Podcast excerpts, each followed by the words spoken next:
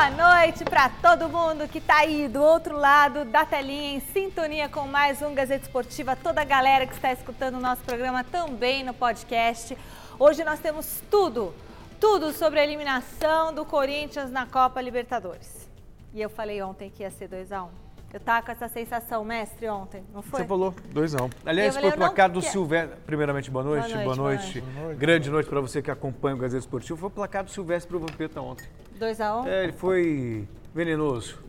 É, Mas eu não fui venenosa. Eu queria não, que desse Corinthians. Eu tava torcendo pro Corinthians. A gente vai falar tudo sobre essa eliminação do Corinthians para a Copa Libertadores. Vamos destrinchar o jogo, os erros, as polêmicas, os lances, tudo. Olha só. É, a gente volta agora para o ar com a nossa enquete. Nossa enquete deu uma briga hoje na reunião. É, Mestre, é. deu uma polêmica. A gente vai colocar o dedo na ferida. E o Celso Cardoso é contra essa enquete. Enfim, foi uma bafafá. Eu fiquei quieta. Eu deixei eles resolverem, mas foi aquele auê. A gente quer saber de você que nos acompanha e a nossa, da nossa dupla de comentaristas aqui o seguinte: quem é o maior culpado pela eliminação do Corinthians? É o Cássio que tomou aquele gol? É o Pedrinho, foi expulso? É o técnico Thiago Nunes ou a arbitragem? Aquele árbitro bizarro lá, Nestor, sei lá das quantas. Pitana. É, é Nestor, né? É? Entre no site Gazeta Nestor Esportiva. Pitana. Pitana? É. Apitou a final de Copa do Mundo. Bom, é. entre no site gazetesportiva.com e deixe seu voto. Não é porque apitou a final de Copa do Mundo, que é um bom árbitro. Fez, eu acho que ontem ele foi um horror. Participe pela hashtag Gazeta Esportiva, que o seu comentário vai aparecer aqui no programa, porque aqui você tem voz. E manda pelo WhatsApp, 99479-1633. 99479-1633. Combinado? Ó, oh, já que a senhorita já expôs Senhora. o que acontece... Senhora, desculpa. Expôs o que acontece internamente, então agora já vou me defender. Eu, eu fui contra, sim, essa enquete continuo sendo, porque é a velha mania de sempre tentar achar um, um culpado para. Esquecem que é uma partida de futebol. Claro. É, é um parece coisa de criança mimada. Sabe criança mimada que quanto contraria? Ah, é culpa não, dele. Culpado, é culpa... Gente, é um jogo de futebol. E o mais importante, se esqueceram do, do principal culpado: Guarani do Paraguai que teve a competência de fazer um gol de falta quando o Corinthians tinha um homem a menos e se segurar lá atrás. Simples assim. Então, sinceramente, eu vou me abster de comentar, de votar nessa enquete. Bom, Guarani do Paraguai é a sua opinião? Minha opinião. Hashtag Guarani do Paraguai. Ó, colocar a culpa no Pedrinho. Porque foi é superior ao Corinthians. Ué. Não sei se foi superior, Ué, mas ganhou? jogou o suficiente para ganhar. Não, empatou, na verdade. Ah, mas no futebol, nem sempre quem ganha foi superior, sabe? É, são... Bom, não entendo. O fute... então, é, futebol tem uma peculiaridade. Tem que nem sempre o melhor vence. É isso. Mestre. É, eu não gosto de apontar o dedo para ninguém. É, fulano Obrigado, mestre. Ah, tem horror a isso. Viu? Porque. Viu?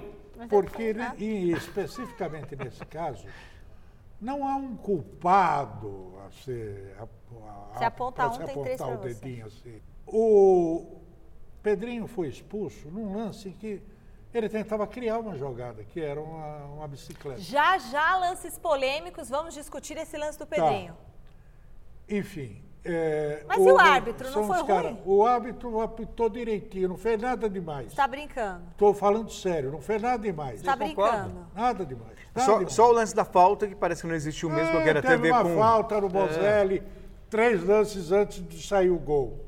Bom, e assim por diante. Daqui a pouco a gente vai discutir se, isso aí. Só ponto ninguém e está resolvido. Eu sei, a gente tem link para chamar, só quero dizer uma coisa. Mais um indício de que não tem culpado, que acabou o jogo, o que fez a torcida do Corinthians, coisa rara no futebol brasileiro, aplaudiu, numa, aplaudiu numa aplaudiu. eliminação. Devia ter vaiado. Ah, claro. Ah, tá, fala sério. Isso, isso chama-se evolução humana. Evolução da mãe Joana. É. Olha, vamos fazer contato com o Jonas Campos. O Jonas Campos esteve lá no palco desse jogo. Você também foi lá no jogo ontem? Eu estava lá no jogo. Estava lá no jogo ontem. E ele está lá agora no CT Joaquim Grava acompanhando o dia seguinte dessa eliminação do Corinthians. A ressaca deve estar tá brava por aí, né, Jonas? Boa noite.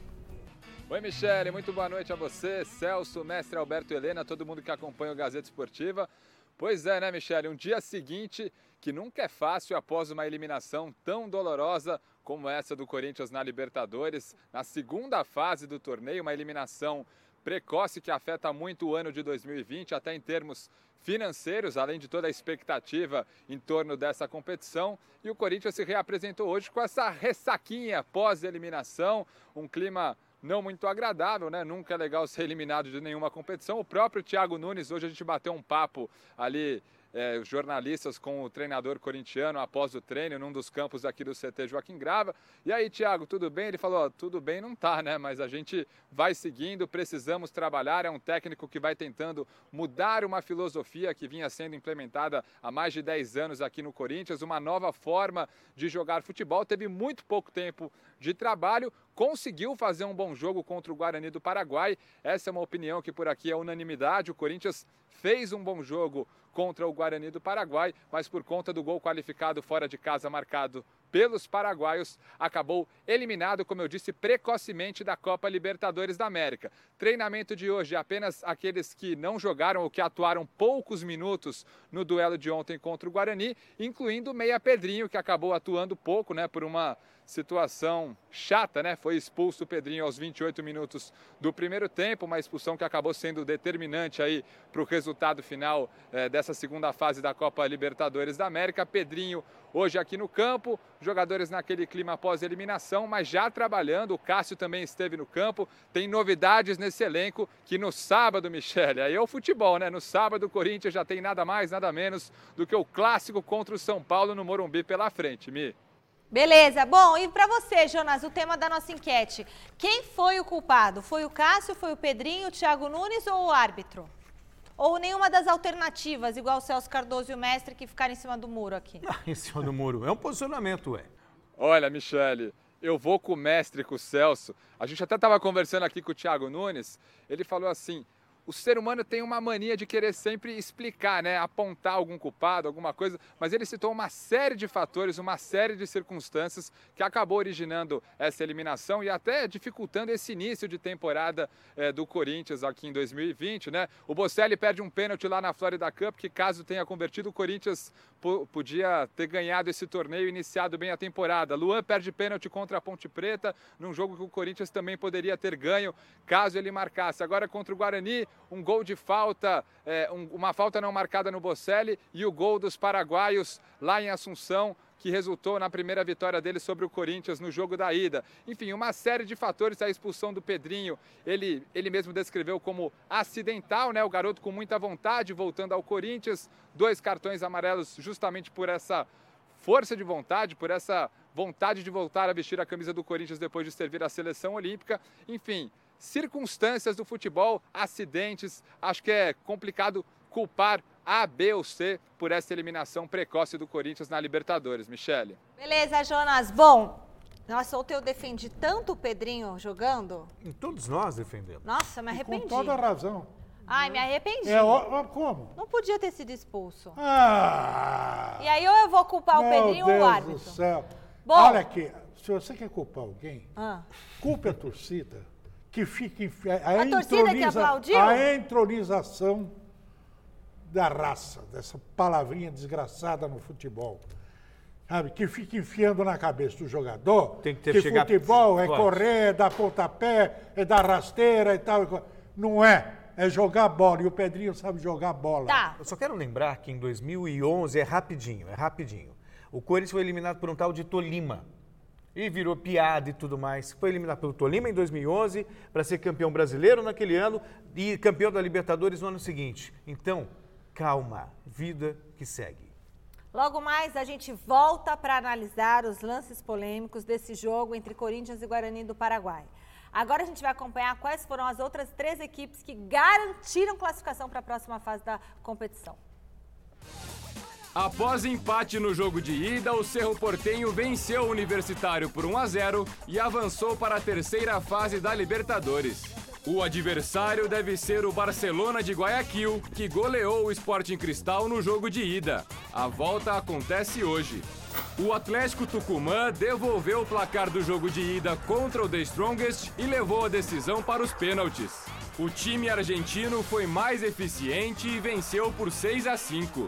O Tucumã enfrenta agora o Independente Medellín.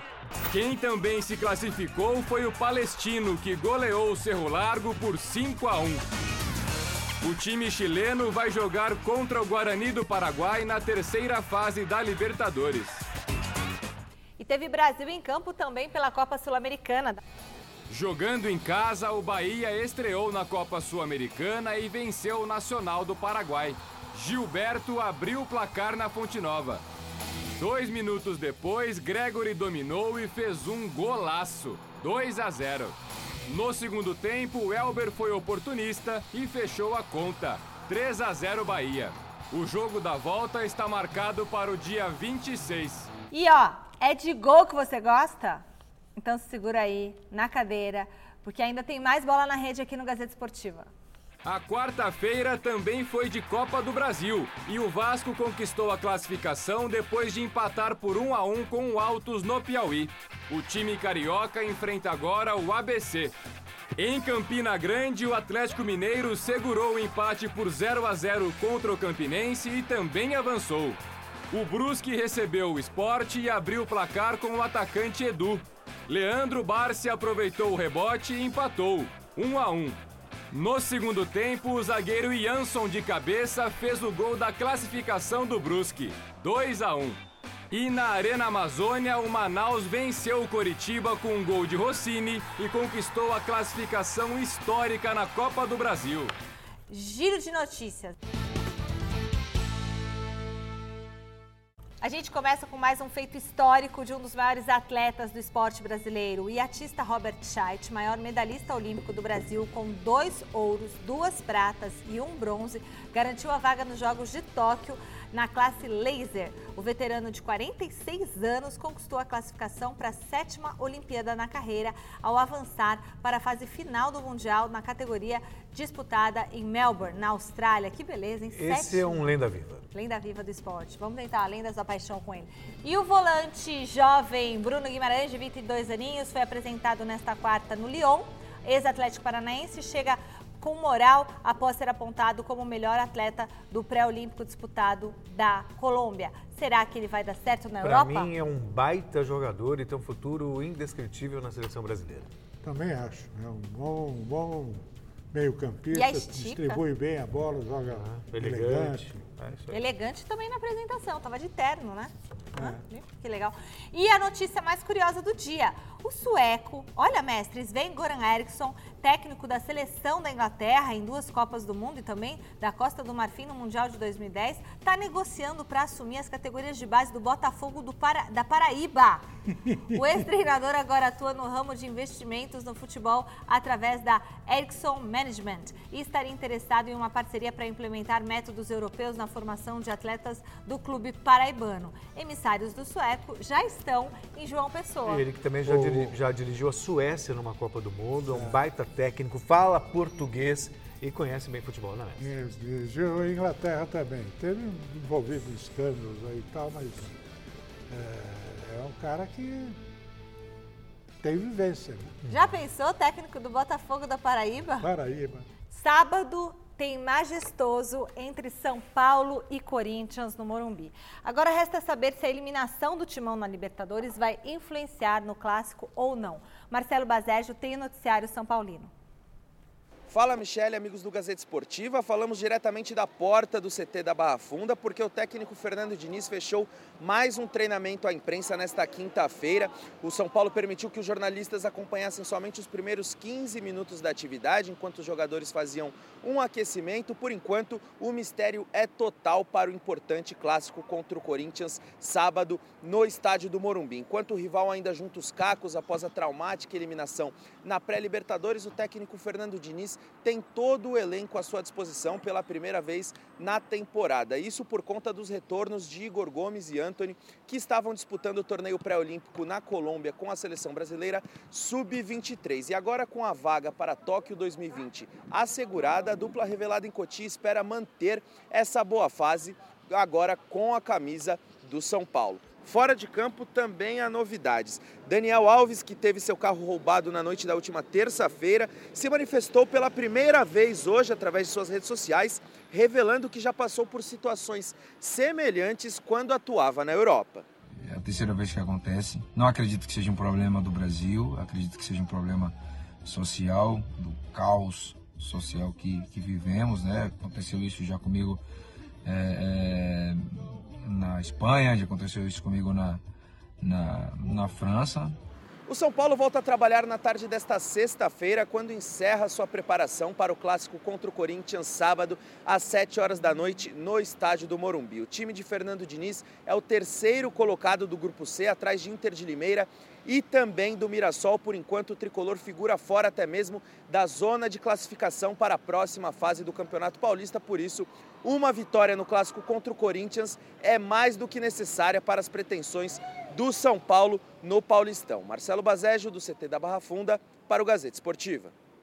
Olha, o Anthony, eu faria uma mudança nesse time de São Paulo com a presença do Anthony. Botaria ele na ponta esquerda, porque o Anthony na direita ele já está se habituando a recebe, como ele é canhoto incorrigível, ele tá, é, recebe a bola e dá para trás, recebe a bola e dá para trás, ou então tenta cortar para dentro e cruzar e chutar direto para o gol.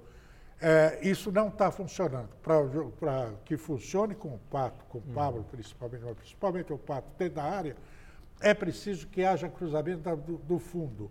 E ele, como é canhoto, pela esquerda ele vai até o fundo e cruza. Como ele é destro, ele não vai até a linha de.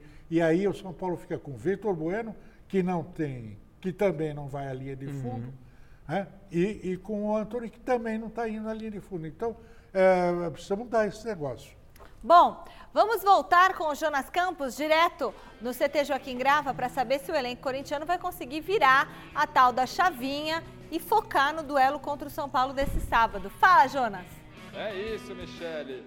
Virada de chave aqui no Corinthians, recém-eliminado da Copa Libertadores da América, mas já pensando no majestoso de sábado, sete da noite no Morumbi. Hoje no treinamento, apenas os jogadores reservas ou que atuaram pouco, como a gente já trouxe aqui no decorrer do Gazeta Esportiva, presenças do Cássio e do Pedrinho, que acabou sendo expulso no duelo contra o Guarani do Paraguai, mas boas novidades, ainda não à disposição para o jogo contra o São Paulo, mas o Ramiro pela primeira vez apareceu, uma corridinha em volta do gramado.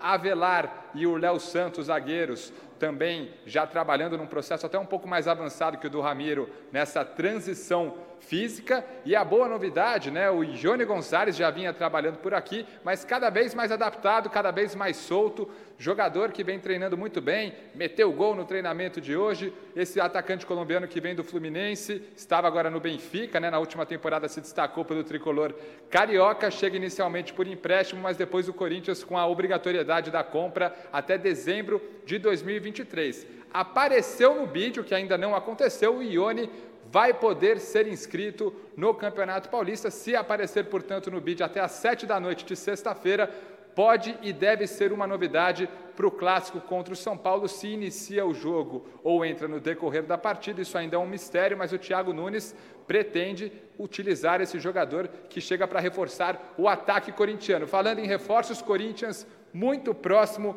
de concretizar a chegada do volante Ederson, 20 anos, estava no Cruzeiro na última temporada, rescindiu o contrato com a Raposa oficialmente, está liberado para fechar com o Corinthians, que deve ter aí 65% dos direitos econômicos desse jogador. Timão se reforçando, virando a chavinha para seguir firme e forte na temporada de 2020. Michele. Obrigada, Jonas Campos, por todas as informações. É, será que o Thiago Nunes pode cair se perder o clássico no final de semana? Eu acho que não perde, não. Estou achando pela primeira vez que vai dar empate. Celso que é bom para os dois. É bom para o Fernando Diniz e bom para o Thiago Nunes. E agora nós vamos direto para a nossa redação com as últimas notícias lá da nossa central de esportes. Fernanda Batista, é com você. Boa noite, Michele, Celso, mestre. Uma ótima noite para você que acompanha o Gazeta Esportiva. Venho aqui da nossa central de esportes, redação do site gazetesportiva.com, com notícias fervendo do duelo entre Milan e Juventus. Sabe quem levou a melhor nesse jogo válido pela semifinal da Copa da Itália? Nenhum dos dois times. Empate em 1 a 1. O primeiro gol foi feito por Rebic aos 16 minutos do segundo tempo. E aí, quando tudo parecia perdido para o Juventus, quem veio? Cristiano Ronaldo, nos últimos minutos, marcou o seu gol e aí conseguiu esse empate. O próximo duelo acontece no dia 4 de março e aí vai decidir quem vai para a final da Copa da Itália. E vocês aí no estúdio, quem acha que vai levar a melhor? Volto com vocês Para essas e outras notícias é só acessar o gazetesportiva.com. Obrigada, Fernandinha. Cristiano Ronaldo é tudo. Fernandinha Batista. Essa daí, olha, você quer entrevistar o Donald Trump? Você quer entrevistar um alien? Só falar com a Fernandinha Batista. Ela, é, ela é. tem bom senso. E a arbitragem ganhou aí, culpada 56% dos votos pela eliminação do Corinthians ontem. Eu concordo com a galera. Acabou, gente. Encerramos o Gazeta Esportivo. Tchau, gente.